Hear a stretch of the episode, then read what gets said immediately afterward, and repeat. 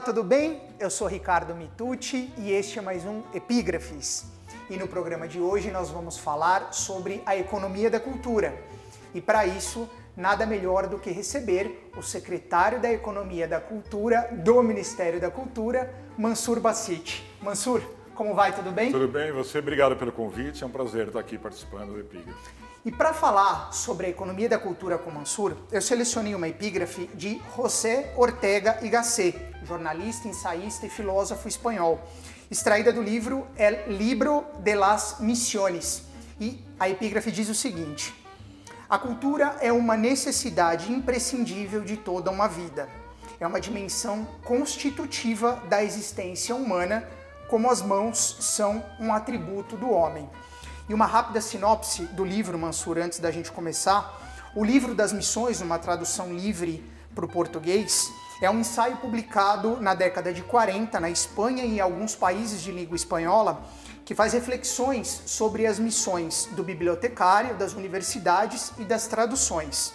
Os textos que compõem a obra, eles foram proferidos durante algumas conferências do autor.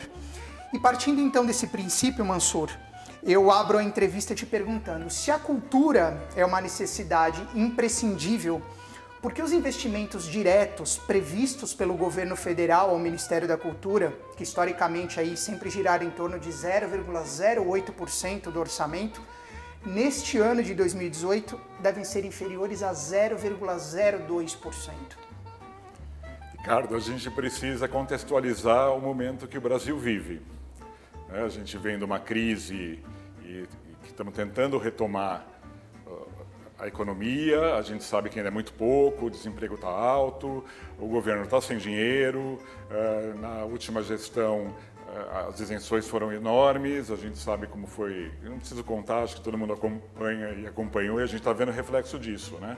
Então, eu acho que o corte que a gente teve é, foi um corte do governo, não só para para o Ministério da Cultura e, é, como ele já tinha um orçamento que não é tão alto, isso impactou muito. Então não é uma coisa focada Calma. na cultura. Não, Você não atribui é... a uma política de contenção generalista, digamos assim. Sim, embora a cultura é, nunca esteve à frente quando a gente pensa em planejar um país. Né? É, acho que o trabalho que a gente faz hoje no Ministério, ministro Sérgio Saleitão, é tentar mostrar essa dimensão econômica da cultura, além da simbólica, e que é isso que vai ajudar o Brasil a ser um país desenvolvido. Perfeito, vamos falar sobre vamos. isso um pouco mais para frente. É, uma informação, até dentro disso que o Mansur é, colocou, da questão do corte do orçamento, o orçamento de 3,5 trilhões do governo federal para 2018, aprovado no final de 2017, previa 600 milhões de reais em investimento diretos ao Ministério da Cultura. O montante global aprovado ao Ministério, contudo, previa outros 2,1 bilhões de reais oriundos das leis de incentivo, que seriam as leis Rouanet do audiovisual e também do Fundo Setorial do Audiovisual. Então, partindo dessa questão é, econômica, literalmente, né, numérica, em dezembro de 17, dias após a divulgação desse orçamento federal para este ano, o presidente Michel Temer autorizou o ministro Sérgio Saleitão a negociar com o Ministério do Planejamento um aumento de 250 milhões de reais no orçamento previsto para o Ministério da Cultura, né, investimentos diretos, em 2018. Qual o status atual dessa negociação, Mansur? Bom, essa negociação continua em negociação, né? A gente sabe que hoje já tem um outro ministro do planejamento. Essas negociações não são simples, né? O planejamento ele olha o governo como um todo e todos os demais ministérios, mas a gente continua na batalha para conseguir esse aumento do orçamento. Podemos imaginar que esse aumento sai ou ainda está longe de ter essa convicção? Essa negociação continua, o ministro Sérgio Saleitão está empenhado em conseguir mais recursos. A gente sabe quanto é importante, qualquer recurso que venha mais é importante para o Ministério. Né? A gente tem um, uma máquina, um custeio grande, a gente tem os equipamentos culturais que precisam de dinheiro e é isso. Estamos torcendo e fazendo figa para que se consiga ainda brevemente, ainda no primeiro semestre. Quem trabalha com a cultura pode ter uma expectativa otimista com relação a essa negociação, na sua opinião? É, eu não tenho bola de cristal, eu gostaria que tivesse, né? Melhor a gente ser otimista claro. do que pessimista, né? Sim. O que vier vai, ser, vai ajudar sempre. Claro que nunca vai ser suficiente claro. e a gente precisa, acho que um, um trabalho forte do ministro é mostrar é, que a gente precisa conseguir outras linhas de, de, de financiamento e desenvolvimento para os equipamentos culturais, é, para os museus, não dá para contar com o governo sempre em tudo, não, não há recurso suficiente. Né? Claro. Acho que essa é uma mudança de, de, de paradigma grande que, como o Brasil, né, e aí eu não estou falando só da cultura, a gente precisa encontrar outras formas do governo, de depender menos do governo e criar condições para que, para que não só a cultura é, consiga sobreviver e se sustentar sem depender do governo, porque não é recurso suficiente para tudo. Claro. Mansur, ainda que os investimentos diretos destinados ao MINC pelo governo federal possam vir a aumentar, como a gente está falando, especialistas dizem que há uma limitação orçamentária para o desenvolvimento da cultura no Brasil. E você acabou de falar isso também, né, é, talvez não de maneira tão então... direta quanto eu estou dizendo agora. Diante dessa questão da limitação orçamentária, quais são os critérios adotados pela Secretaria de Economia da Cultura para definir as suas prioridades de atuação? E quais são as prioridades para 2018? Bom, quando, quando se tem recursos fartos, é fácil a gente trabalhar, pensar em política. Quando não se tem, como é o caso de, desse, desses últimos um ano e meio, é a gente tem que fazer, ser criativo, né? daí a economia da cultura, a economia criativa. A, a, secretaria ela, ela passou por vários momentos diferentes no Ministério.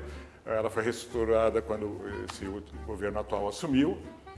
Quando eu entrei em janeiro de 2017, a gente começou a colocar a casa em ordem. Então, colocar o MINC em ordem é o um, um foco, porque a gente está num governo transitório, né? Então a gente sabe, são três ministros já, né? quatro ministros, né?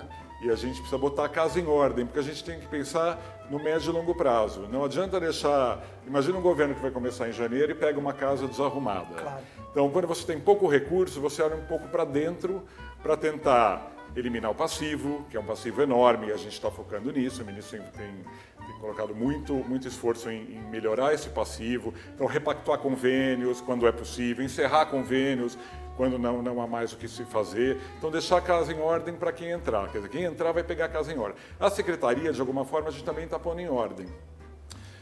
Com algumas entregas, né? a gente entregou, por exemplo, posso falar mais à frente quando você perguntar mais detalhadamente, mas manual de exportação, a gente vai fazer o MITSU, que é o Mercado das Indústrias Culturais do Sul agora em novembro, tem o Atlas da Economia da Cultura, tem várias, uh, tem uh, projetos de endowments que a gente está ajudando uh, os PLs a ver se a gente consegue emplacar, para que isso, isso é muito importante para a sustentabilidade das associações, dos museus, enfim, a gente está com, com, algumas coisas que já estavam caminhando para serem entregues, não dá para reinventar a roda e querer fazer grandes coisas que nós tem um curto limite de tempo e, e um orçamento mais enxuto, uh, mas a gente está trabalhando. O que importa é que a gente está trabalhando. Claro. Falando especificamente sobre o mercado editorial, você foi diretor executivo da Câmara Brasileira do Livro, a CBL, onde estamos gravando, inclusive, por seis anos. Quais os projetos da Secretaria da Economia e da Cultura do Ministério para a indústria nacional do livro, Mansur? Então, a diretoria do livro Leitura, Literatura e Biblioteca, é, que está embaixo, que está dentro da secretaria, ela tem atuado em várias coisas. Então, por exemplo, a gente vai fazer o prêmio Viva Leitura esse ano, que, que ano passado a gente não conseguiu fazer com tanta transição uh, de ministros, a gente não conseguiu emplacar. A gente vai lançar o edital do Viva Leitura, pagando 25 mil para cada premiado. Bacana. A gente está. Uh, um grande desafio dessa gestão é entregar a Biblioteca Demonstrativa de Brasília que está fechada, que foi interditada, que virou uma novela, mas é uma obra importante, principalmente para Brasília, para a memória afetiva de todo mundo que usa essa biblioteca. A gente tem, é, todo mundo está muito ansioso que a gente entregue essa biblioteca, então é uma entrega muito importante é, para o país, porque ela é a biblioteca demonstrativa, ela tem que ser referência para as demais bibliotecas. Sim. A gente está é, tentando reforçar o Sistema Nacional de Bibliotecas a gente está é, tentando emplacar o Plano Nacional do Livro e Leitura, que já foi aprovado no Senado e agora precisa ser aprovado na Câmara, que vai nortear todas as diretrizes para as políticas de livro e leitura no país. Então, assim, é uma missão de honra, assim, eu vou ficar muito feliz e orgulhoso se a gente conseguir ainda esse ano, com todos os problemas e todos os percalços aí presente no ano eleitoral, aprovar esse projeto. Então, assim, parece que não são, é, não, não tem nada muito tangível, mas são entregas muito importantes e tangíveis além dos apoios a algumas feiras que a gente consegue dar, enfim, através de emendas.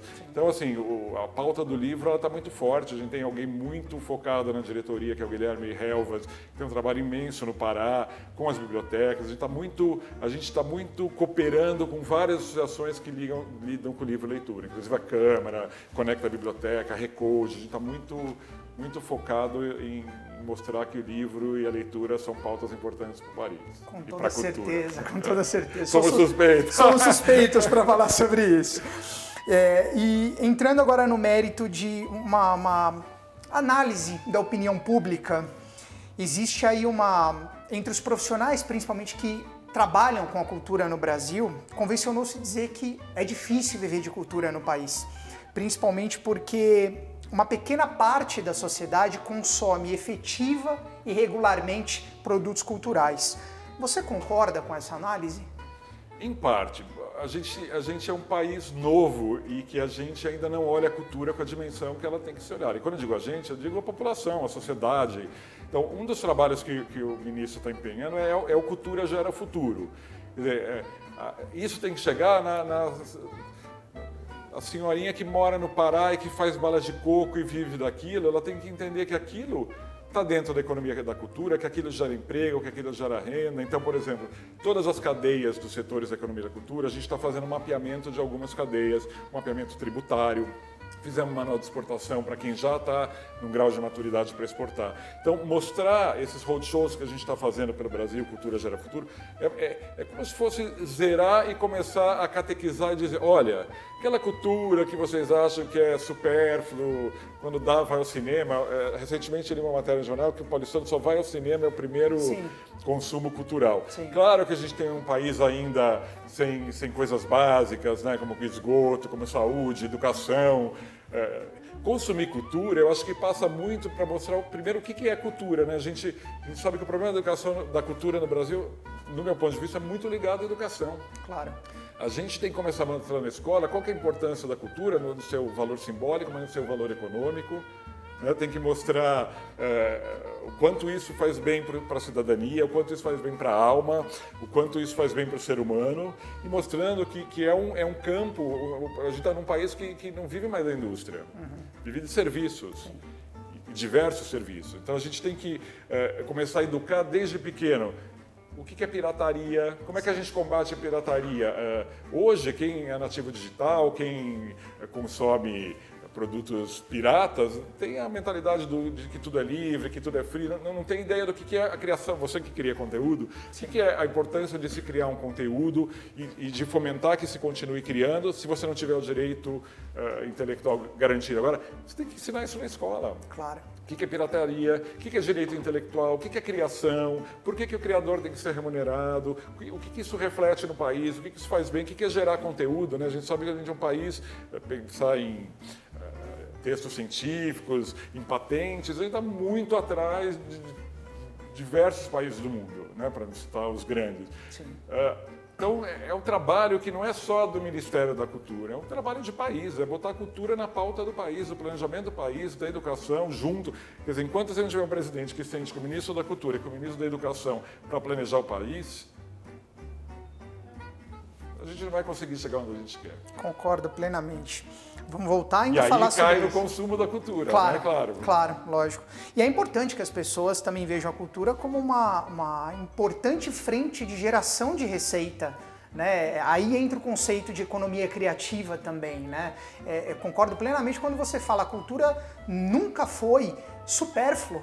Né? E ainda se tem essa visão da cultura. A cultura renegada é um produto supérfluo. Mas né? é que tem gente que faz questão. Né? A gente vê, por exemplo, a própria Lei Rouanet. Em 25 anos de Rouanet, com todas as imperfeições que ela possa ter, e claro, nada é perfeito e a gente pode sempre ir melhorando. O ministro já mudou a IN uh, eh, da Lei Rouanet e, e, se pode mexer na lei. Tem uma guerra contra a Lei Rouanet. A Lei Rouanet injetou 16 bilhões em mais de 50 mil projetos em 25 anos. Tira a Lei Rouanet. Que essa... cultura a gente teria hoje? Pois é, essa é a minha próxima pergunta, inclusive. É, existe uma visão deturpada por parte da Totalmente. sociedade com relação à Lei Rouanet. Muita gente acha que a Lei Rouanet beneficia quem não precisa, né, artistas consagrados, uma vez que ela é aberta a todo mundo, tanto para quem precisa quanto para quem não precisa, e que também ela pode favorecer, é um mecanismo que pode favorecer o desvio de dinheiro público. Quais as medidas executadas pelo Ministério diante desse quadro que você começou a traçar e pela Secretaria de Economia da Cultura no sentido de esclarecer a sociedade sobre o funcionamento das leis de incentivo, em especial a Lei Rouanet?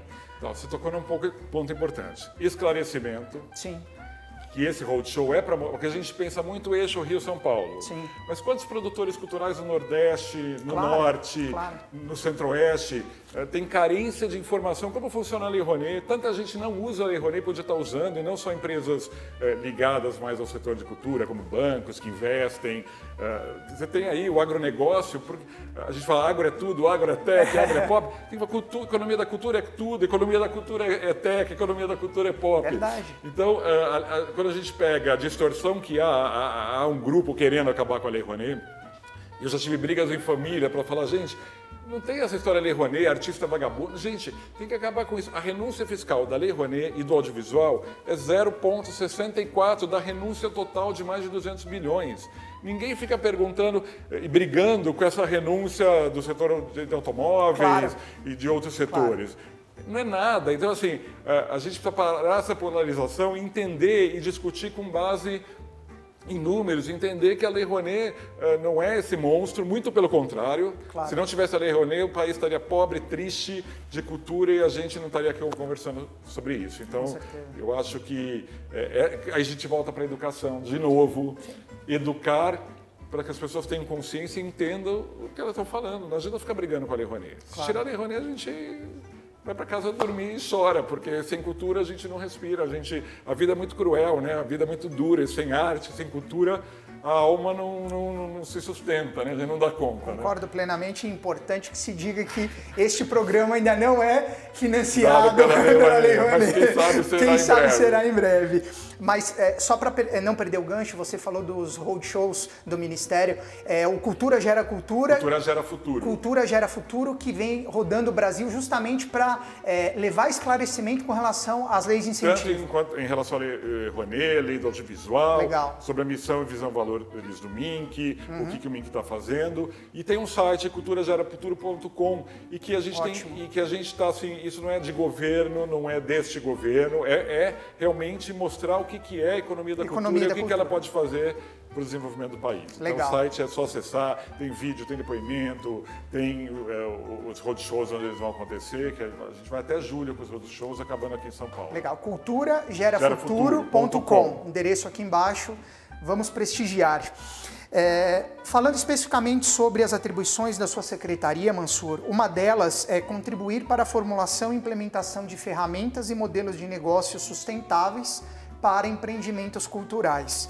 Como você avalia a atual oferta de capacitação aos agentes da economia da cultura para o trabalho com tais ferramentas e modelos de negócios? Bom, a capacitação é, é, é uma parte importantíssima que tem que ser feita em todos os níveis, principalmente porque a gente tem muito empreendedor cultural que ainda, é o que eu estava falando, não sabe o caminho da Rouanet. Amador, né? É, uhum. mas é normal, quer dizer, tem, tem, tem graus diferentes claro. de, de, maturidade, claro, né? Claro, Então, uh, tem os grandes, os médios e os pequenos. Né? Então, a gente faz muita parceria com o Sebrae, está sempre em contato com o BNDES na questão do financiamento, tentando discutir uh, políticas, tem o caso de endowment, outro tipo de financiamento não subsidiado, porque o, a renúncia fiscal é um dinheiro do, do governo, né? Sim.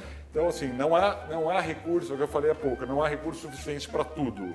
Então a gente tem que discutir, pensar e criar e fomentar políticas que encontrem caminhos. E aí isso passa também o que o ministro está tá querendo fazer, desburocratização, claro. facilidade, claro, tudo com transparência, tudo, tudo regulamentado, tudo, é, claro, a gente está falando de governo, mas, mas tem que ter, é, é, tem que desburocratizar. A gente é um país muito burocratizado. Sim. Então, por exemplo, o Sebrae está inaugurando agora uma, uma palacete aqui no, no Campos Elíseos, para fomentar tecnologia, empreendedorismo, uh, startups e economia criativa. Quer dizer, tem que espalhar esse modelo. A própria, a gente estava falando da Felipe há pouco, a prefeita de Paraty, a, desculpa, a secretária de, de Cultura de Paraty está com um projeto lindo para colocar e montar, precisando de recurso, botar a economia criativa no centro, porque você, o que acontece em Paraty acontece em outras cidades.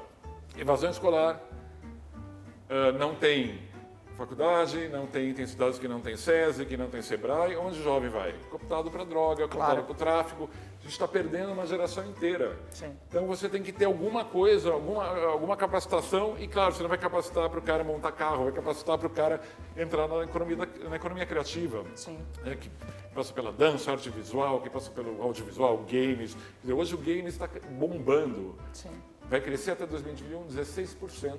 16%. O Brasil hoje é o 13º país, é, mercado dos games e a tendência é crescer muito. A gente fez, por exemplo, falando em capacitação, teve o Big Festival ano passado, a gente montou três cursos uh, online de capacitação para games. Que legal. Dizer, jovens entram muito cedo, a tecnologia está aí, vamos aproveitar isso. Claro, sem dúvida. Outra atribuição da Secretaria, Mansur, é formular, implementar e articular linhas de financiamento para empreendimentos culturais. Acabei falando um pouco disso. Exatamente, eu só queria aprofundar um pouquinho mais o que tem sido feito nesse sentido e quais foram suas principais conquistas desde a sua chegada à secretaria em janeiro de 2017? É, você, a tua pergunta me faz fazer um balanço, né? Eu sim, ainda não estou fazendo sim. balanço porque eu ainda estou ainda tá na lá, luta, né? ainda tem, tem muita coisa para chegar nos 45. Uh, é, a gente conseguiu arrumar casa, a gente conseguiu uh, repactuar alguns convênios, a gente... Uma, uma coisa importante que eu estava falando do Atlas da Economia da Cultura. A economia da cultura hoje, em relação ao PIB, é 2,64%. Não é pouco. Está claro. Tá na frente de várias, vários setores importantes, como farmacêutico. Uhum. Eh, não é pouco. São, são quase 200 mil uh, instituições, empresas, empreendimentos, empreendimentos culturais uh, nisso e quase um, um, milhão de empregos. São números Só que isso pode crescer, são números significativos. Claro. Mas a gente carece de números. Então a gente está com o projeto do Atlas Economia da Cultura, que, que não é um projeto fácil, porque a gente é muito cobrado, por exemplo, da conta satélite da cultura que alguns países têm. Uma conta satélite ela é importante porque ela te dá, porque você não pode desenvolver políticas públicas. Primeiro, em tempos, você, as políticas públicas elas têm que ter uh, sustentabilidade. Sim. Né? Você num ano de governo, um ano e meio, dois, não consegue, uh, ainda mais quando você, você entra num contexto que você tem que fazer um freio de arrumação para botar a casa em ordem. Uhum. Mas você tem a conta social da cultura, ela, ela demora 4 ou 5 anos para ter uma maturidade. A Colômbia conseguiu, o Canadá, tantos outros países. E aí você precisa de aliados, tipo IBGE, IPEA, que também é, tem as suas, as suas prioridades, que não são, de novo, a gente volta na prioridade da cultura. Porque não tem equipe, porque não tem recurso. Então a gente precisa ter número para desenvolver política pública. Então, Atlas da Economia que a gente começou antes de eu chegar ao MINC, a gente vai botar essa plataforma até em maio é, números. A gente não tem todos os números até 2016, mas a gente tem muito, muitos números. São quatro eixos, né? mão de obra, é, empreendedorismo, é, é empreendimentos, exportação de bens culturais, investimento público. Tá, ok. Que também é difícil você conseguir essas informações dos estados. Sim quanto se investe, porque cada estado tem, tem leis diferentes, enfim, quanto, mas enfim, a gente vai colocar muitos dados que, que até a gente quer que alguns vão ser criticados, porque não tem. Então, na falta, vamos, vamos quem sabe a gente senta todo mundo junto e consegue botar esses números. Porque claro. tem que ter números para ter política pública, porque você tem que gastar bem o dinheiro. O dinheiro é pouco, o recurso é pouco. Claro. Ou você gasta bem focado, ou você perde dinheiro e aí recomeça tudo de novo. Perfeito. Só para esclarecer para quem não é, é, do meio, o que seria a conta satélite a qual você se referiu? Não, a conta satélite é, é mostrar, quer dizer, a conta satélite é você ter todo o mapeamento no um país mapeamento. da cultura em números. Perfeito. E aí isso é sempre atualizado. Sim. E a gente não tem. Tá. E é isso que vocês estão trabalhando é, a gente está lutando para trabalhar. Criar, a gente provavelmente vai deixar, uh, não, vai, não dá tempo de construir ela agora, a gente já tem os números do Atlas, que, que não é a conta satélite, mas são números que vão provocar essa discussão, e a gente está tentando fechar com o IBGE, uh, eh, se Deus quiser vai dar certo, para deixar isso encaminhado para os construção. em construção. Perfeito. Com tantas interrupções, é, é, de novo a gente cai naquilo, né? Política pública não pode ser pensada a curto claro. prazo, ela tem que ser pensada a médio e longo. Sem dúvida. E a gente sabe como o Brasil todos os setores, cada governo que vem quer reinventar a roda. Então, de novo, enquanto a gente não olhar a cultura como principal, a cultura e a educação, é uma tecla que a gente fica batendo até vira chavão, mas gente tem que ficar batendo. Mas gente, é fato. Se a gente já tivesse olhado de outra maneira, a gente estaria passando tudo que a gente está passando hoje. Concordo. Falar um, abordar um ponto polêmico, Mansur. É, em março de 2018, durante um evento em Curitiba, o pré-candidato à presidência Jair Bolsonaro declarou que, se eleito, ele pretende transformar o Ministério da Cultura numa secretaria vinculada ao Ministério da Educação. Qual a sua opinião a respeito dessa posição? Eu tenho que dar uma opinião. Eu gostaria, mas você está no direito de se abster. Não, não a gente está num momento muito complicado de país, uma polarização absurda, onde as pessoas não querem sentar para conversar, se entenderem, onde amigos brigam, família brigam. Não adianta ficar nessa polarização, a gente tem que olhar para frente. Então, assim, é, independente de, de partidarismo, a gente tem que pensar num projeto de país o, o, a, de novo, a cultura e a educação, seja em formato de secretaria, de ministério, elas têm que estar na pauta do planejamento de país, por, por qualquer presidente que venha.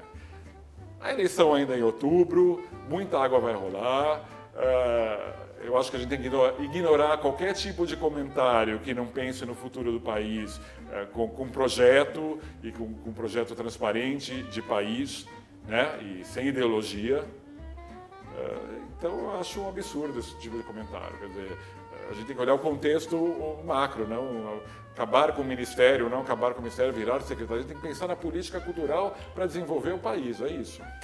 E é isso que, é, é, na verdade, vai encerrar a nossa entrevista. Já falamos em vários momentos, mas deixei para o final porque realmente acho que merece uma reflexão mais aprofundada.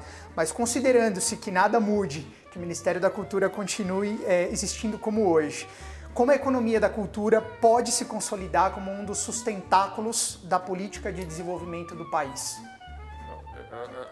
Eu sempre acho que estou repetindo de novo. Mas vale a repetição.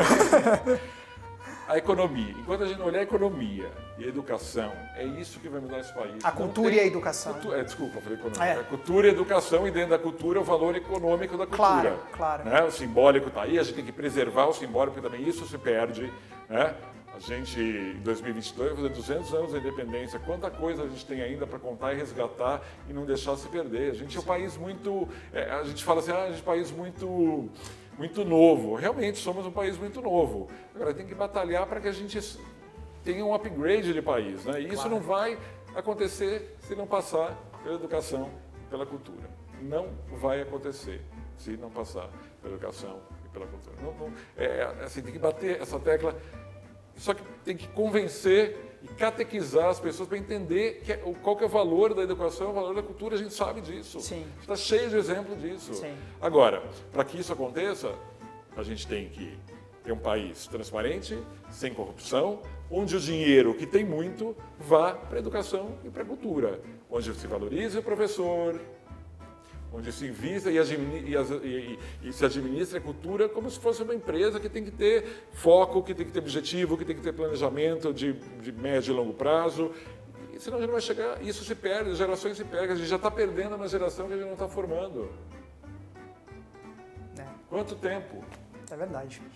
Concordo plenamente é, e acho que isso, mais do que uma entrevista, é um recado e até um certo desabafo de nós que trabalhamos com cultura. Né? Acreditamos plenamente aí que cultura e educação é, são os pilares para a construção de uma nação desenvolvida, justa. Né? Claro, temos uma série de outras frentes a se trabalhar, mas sem dúvida nenhuma, é, trabalhar cultura e educação com esclarecimento, com informação, oferecendo oportunidades. É, é o caminho para a construção de um país melhor. Então, Mansur, eu te agradeço. Obrigado, eu que agradeço, foi um prazer. O prazer foi todo meu. Sucesso para Epígrafe. Muito obrigado, foi uma honra recebê-lo. Conversei com Mansur Bassit, secretário da Economia e da Cultura do Ministério da Cultura, ex-diretor executivo da Câmara Brasileira do Livro, a CBL, onde estamos gravando, entre 2011 e 2017. E se você, assim como nós, também é um fã de cultura, curta e compartilhe essa entrevista. Vamos levar essa mensagem para mais pessoas. Aproveite também para acompanhar meu trabalho nas redes sociais: Facebook, Twitter e Instagram.